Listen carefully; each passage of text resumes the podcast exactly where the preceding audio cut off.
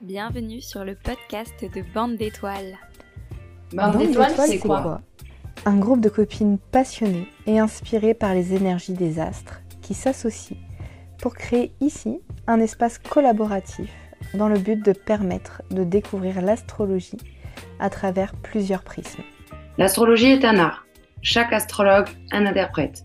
Ici, tu trouveras la richesse et un espace permettant d'avoir plusieurs points de vue afin de penser le tien. Une aventure humaine qui se veut inspirante. Une éthique forte, marquée par le fait que chacune apprend et travaille à son rythme dans ce groupe. Une façon d'être joyeuse et dans le partage. Tu pourras me retrouver, moi, Maëlle, chaque mois pour les conférences sur la nouvelle lune. Moi, c'est Isa. Tu me retrouveras pour la conférence pleine lune on va découvrir ensemble les énergies autour de cet astre. Des conférences en bisbee avec Jupi pour accompagner ton business et tes projets avec moi, Emma. Et avec moi, Éléonore, une vision poétique via limiter les archétypes du zodiaque. Et bien d'autres surprises pour vous offrir un panel de vision sur les énergies du moment.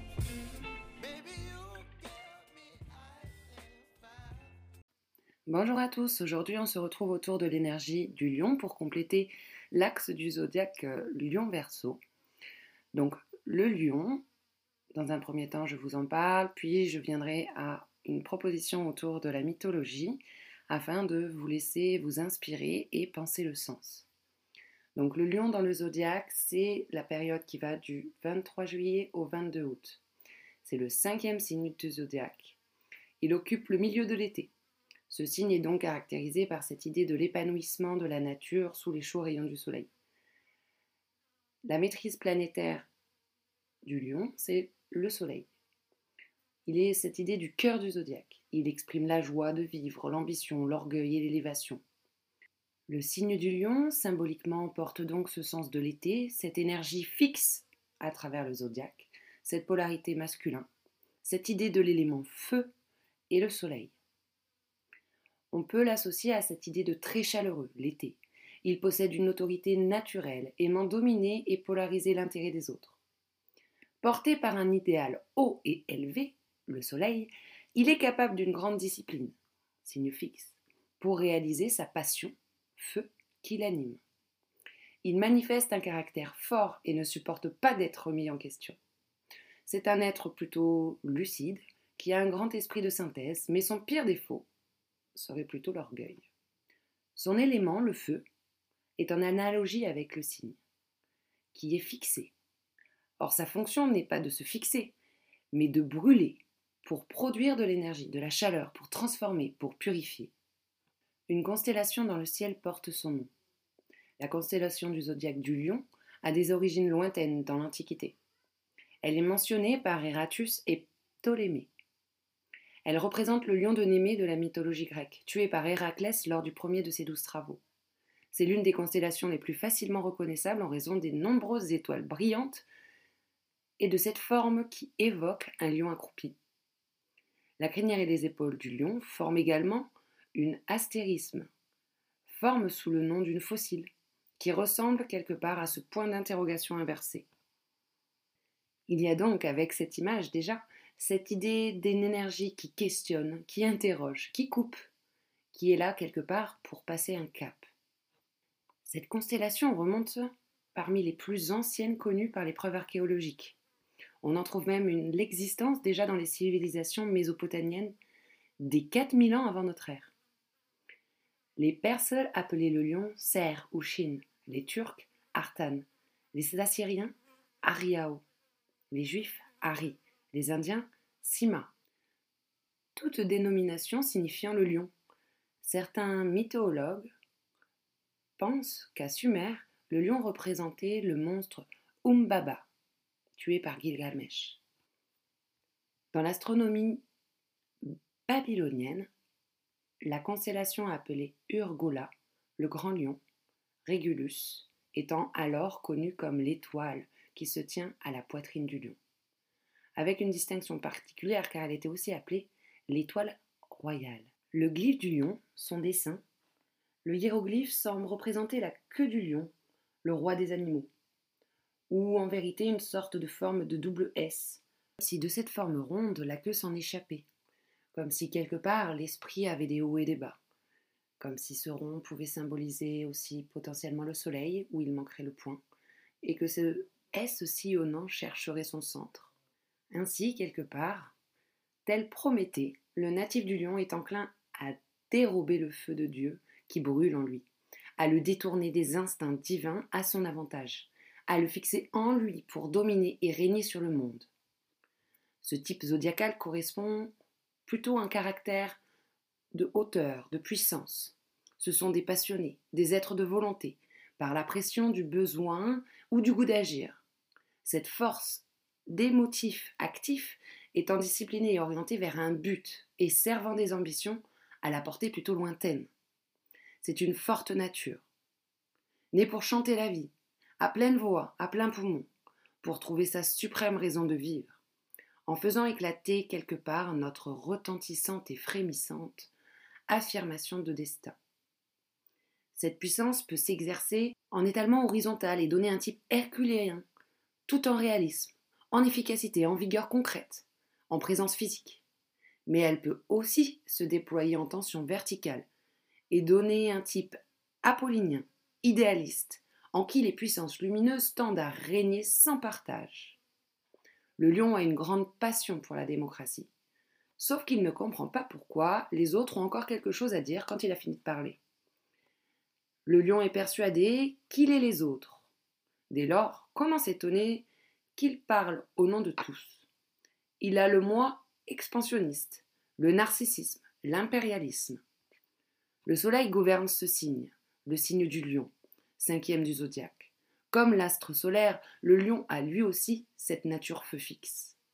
Et donc constante, tant dans son esprit que dans ses aspirations. On peut s'attendre, sous une telle influence, à ce que le lion fasse preuve d'un immense orgueil ou courage. L'animal du même nom, symbole du signe, personnifie ce trait de caractère. Les Anglais, d'ailleurs, le nomment le pride, traduit en français par orgueil, une tribu ou une famille de lions. Un tel symbole nous renvoie aussi aux capacités de diriger propres aux natifs de ce signe. Cependant, il semble intéressant d'envisager quand même le lion par rapport à son signe opposé, le verso. Ces deux signes sont les polarités d'une même force céleste et sont intensément liées au plan de l'évolution, de l'évolution humaine. Comme un tandem, alors, ces deux signes, lion et verso, sont la demeure de l'esprit, ou de ce que nous connaissons comme le véritable moi en chaque homme et en chaque femme, qui préside au caractère de la personnalité terrestre. Et même, pourquoi pas, par les dames. Le lion et le verso sont deux signes fixes, les deux autres étant le taureau et le scorpion. Signe fixe, il n'aime pas l'inattendu. On l'imagine plus sur le devant de la scène, donnant de lui et de sa générosité. Il est en effet très créatif. Il aime le jeu. La joie, l'amour, son expression favorite, c'est j'adore. Sa polarité est celle de l'ego. D'un côté, trop d'ego peut le rendre vaniteux, susceptible, arrogant, égoïste. Il se transforme alors en roi tyrannique, ou bien encore à l'opposé, avec pas assez d'ego, il se retrouve comme un lion à la crinière mouillée, le manque total d'estime de soi. C'est la même ombre, la peur de ne pas être aimé, qui peut le pousser à jouer tant un rôle qu'à jouer à paraître, et à ne pas être finalement totalement lui-même. Cela le rend sensible à la flatterie, mais manipulable. En complémentarité, il lui manque la lumière du signe qui lui est opposé, le verso. S'il intègre l'égalité entre les êtres et la liberté d'assumer son originalité, il peut devenir un être créatif, généreux et très inspirant. Pour se sentir bien, il a besoin de créer sa ressource, monter sur scène, explorer sa créativité. Là où se trouve le lion dans votre carte du ciel, il existe un besoin d'attirer l'attention et une aptitude à faire preuve d'une certaine créativité foisonnante. Le lion est également associé à la maison 5. La maison 5 en astrologie traditionnelle est dite la maison de l'amour, des enfants, des plaisirs, du jeu, des dons, des spéculations. Et on y ajoute aussi toute une notion de théâtralisation de la vie, en appelant la maison des ornements notamment. Cette maison est en fait la maison qui nous fait expérimenter l'estime de soi, à travers la reconnaissance de ce que l'on crée, de notre créativité. L'expérience créative développe en nous un amour-propre qui nous rend capable d'aimer, de développer des relations affectives. Quelqu'un sans amour-propre ne peut pas aimer quelqu'un d'autre, ni même par lui-même. Il doit d'abord apprendre à s'aimer. La création, la maison de la création, de la créativité est l'expérience de la vie la plus importante pour apprendre à s'aimer soi-même, puis à aimer les autres. Lorsque cette maison est importante dans un thème, c'est de l'expérience, de l'apprentissage autour de la reconnaissance de soi, de l'amour de soi, à travers sa créativité, qui permet l'expression de soi et de ses potentiels. Une expérience fondamentale dans la vie. Lorsque l'on expérimente la création, la créativité, on développe ses dons naturels. Le besoin de créer pousse à expérimenter nos dons, les travailler, les affirmer, les affiner. Quand ils émergent et que l'on est soi-même surpris de ses propres créations, on développe un amour propre, c'est-à-dire un amour de soi. Créer quelque chose donne de la joie. La créativité et la création sont source de joie et de plaisir. Cette source de joie et de plaisir est indissociablement liée pour transmettre, échanger avec l'autre et se placer à égalité. C'est dans cela que la maison 5 est également associée traditionnellement aux joies, au plaisir, aux spéculations jouissives, qu'elles soient financières ou affectives. La spéculation est un acte créatif qui nous charge d'adrénaline et procure une grande jouissance à travers l'émergence du courage qu'il fait naître. En tant que maison des créations, la maison 5 est aussi la maison des enfants, qui sont on ne peut plus importants. Et quelle autre création de l'être humain que sa descendance? Dans cette maison, ce n'est pas tout le rapport avec les enfants qu'il faut considérer, mais la manière dont nous les imaginons être de nouveaux êtres créatifs. Pour donner suite à cette introduction, je vous raconterai plusieurs narrations. Je commencerai par le lion de Némée. Le lion de Némée n'était pas un simple lion, mais le fils du dieu Typhon, d'une taille et d'une force extraordinaires. Ce lion ne pouvait être blessé par une simple arme. Eurysthée demande à Héraclès, Hercule, de tuer l'invulnérable lion. Engendré par Orthos et Echidna, la femme serpent qui massacre les indigènes et terrorise le pays par son terrible mugissement. Hercule s'enquiert de sa mission. Revêtu de sa peau de lion de Cithéron, d'abord armé jusqu'aux dents, Hercule délaisse ses armes, hormis sa fidèle massue et son arc. Guidé par son rugissement, il décoche vers lui toutes ses flèches, mais bien qu'offertes par Apollon, elles ne contentent de ricocher sur le cuir de sa peau sans le blesser. Hercule découvre que la seule façon d'atteindre son objectif est de chasser le lion, en des cercles de plus en plus concentriques jusqu'à l'acculer dans une caverne. Il le traque, ainsi jusque dans son repère. Ayant réussi cette première phase, il découvre que la caverne possède deux ouvertures et que dès qu'il chasse le lion dans l'une, il le voit apparaître dans l'autre. Hercule bouche l'une d'entre elles avec un tas de bois. Il chasse ensuite le lion dans la caverne par l'ouverture libre, et laissant toutes ses armes derrière lui, même sa massue qu'il avait façonnée lui-même. Il pénètre dans la caverne et, de ses deux mains, serre le lion à la gorge jusqu'à ce qu'il l'étouffe complètement. C'est un affrontement. Hercule et le lion, que personne ne voit, dans l'obscurité de la caverne intérieure, une lutte à mort. Il utilise ensuite les griffes même de l'animal pour le dépouiller de son pelage et d'ainsi s'en revêtir. On voit à travers cette narration qu'ici Hercule s'attaque au fauve indomptable, à l'animalité, à l'intériorité. Nul ne voit le combat, car le lieu est dans l'obscurité d'une caverne, qui symbolise ici plutôt cette idée d'une écoute intérieure de son propre cœur. La caverne, symbole marquant quelque part de cette intériorité, de ce monde obscur à l'intérieur de soi. Hercule doit affirmer qui il est, faire preuve de créativité. Hercule fait face à lui-même quelque part dans cette narration. Il doit prendre conscience de ses processus de raisonnement, intellectualiser. Il y a cette idée du siège de sa propre nature émotionnelle, créative. Les deux faces du cerveau sont quelque part un peu symbolisées. On pourrait métaphorer cette image avec ces deux entrées de la caverne. Hercule s'est vêtu d'une première peau de lion. Ici, on le voit s'habiller d'une seconde peau, celui du lion intérieur, celui de l'estime de soi, celui du combat avec l'animalité en soi. Le mythe fonctionne comme un rêve.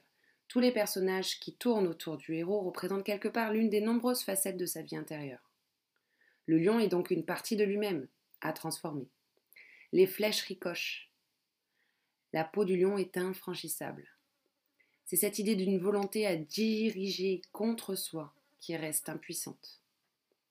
La caverne, à chaque fois qu'Hercule entre, le lion sort.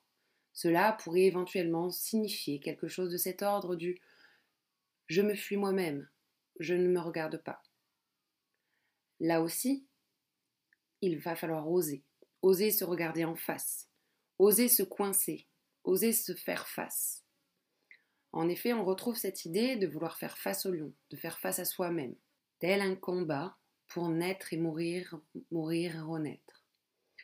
Il y a cette idée de la volonté et de la raison, comme si quelque part ce rond du glyphe, l'esprit, était la sagesse de cette intuition, comme s'il fallait passer une certaine forme pardon, de stade de conscience.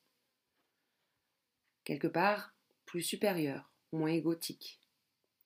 Enfin, la façon de tuer le lion, c'est l'étouffement. Il étouffe le lion à main nue. Il se voit tel qu'il est. Il comprend qu'il va mourir à lui-même, en s'étouffant. Il accepte enfin de et dit oui quelque part. En d'autres termes, on pourrait évoquer cette étape comme ne plus tricher, ne plus fuir, se regarder derrière nos masques, sans théâtralité, sans mise en scène, se faire face.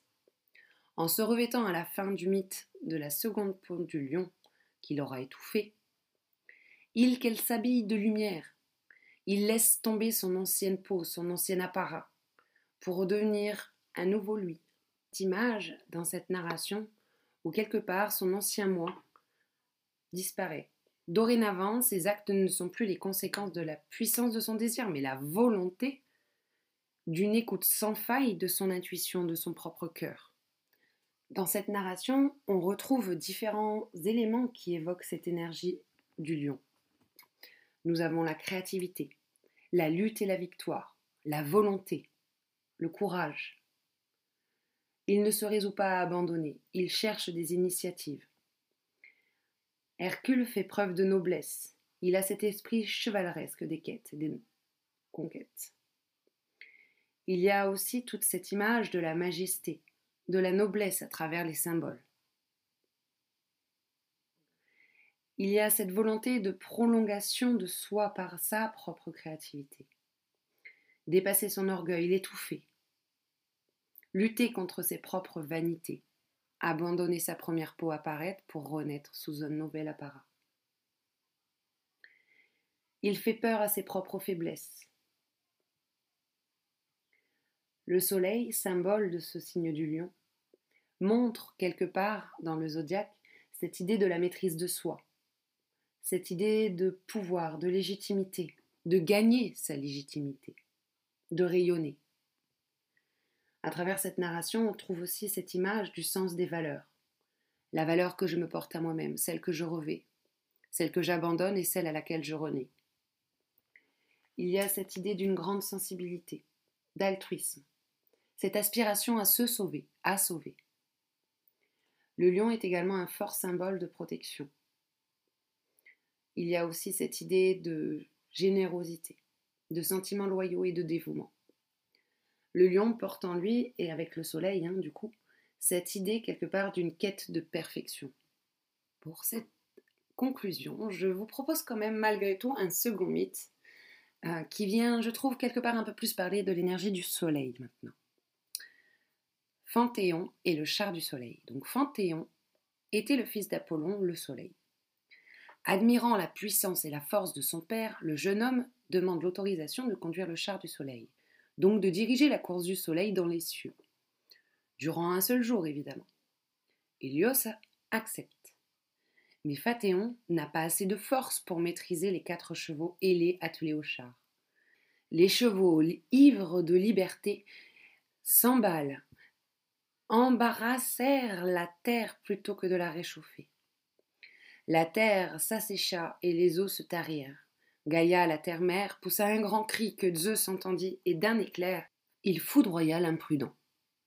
Hélios, le soleil, reprit sa course régulière. On peut voir à travers cette narration justement tout cet emballement, toute cette fougue, toute cette naïveté jeune, toute cette jeunesse présente également. Tout ce temps nécessaire quelque part à l'apprentissage, à la sagesse. Cette histoire rappelle au lion qu'il ne doit pas se laisser emporter par son orgueil. Il doit savoir accepter de perdre les trop scintillantes illusions qu'il a parfois sur lui-même. Dans cette dernière narration, pour conclure cet épisode de l'axe Lion-Perso, il y a vraiment cette idée de la crainte des débordements à gérer en soi-même.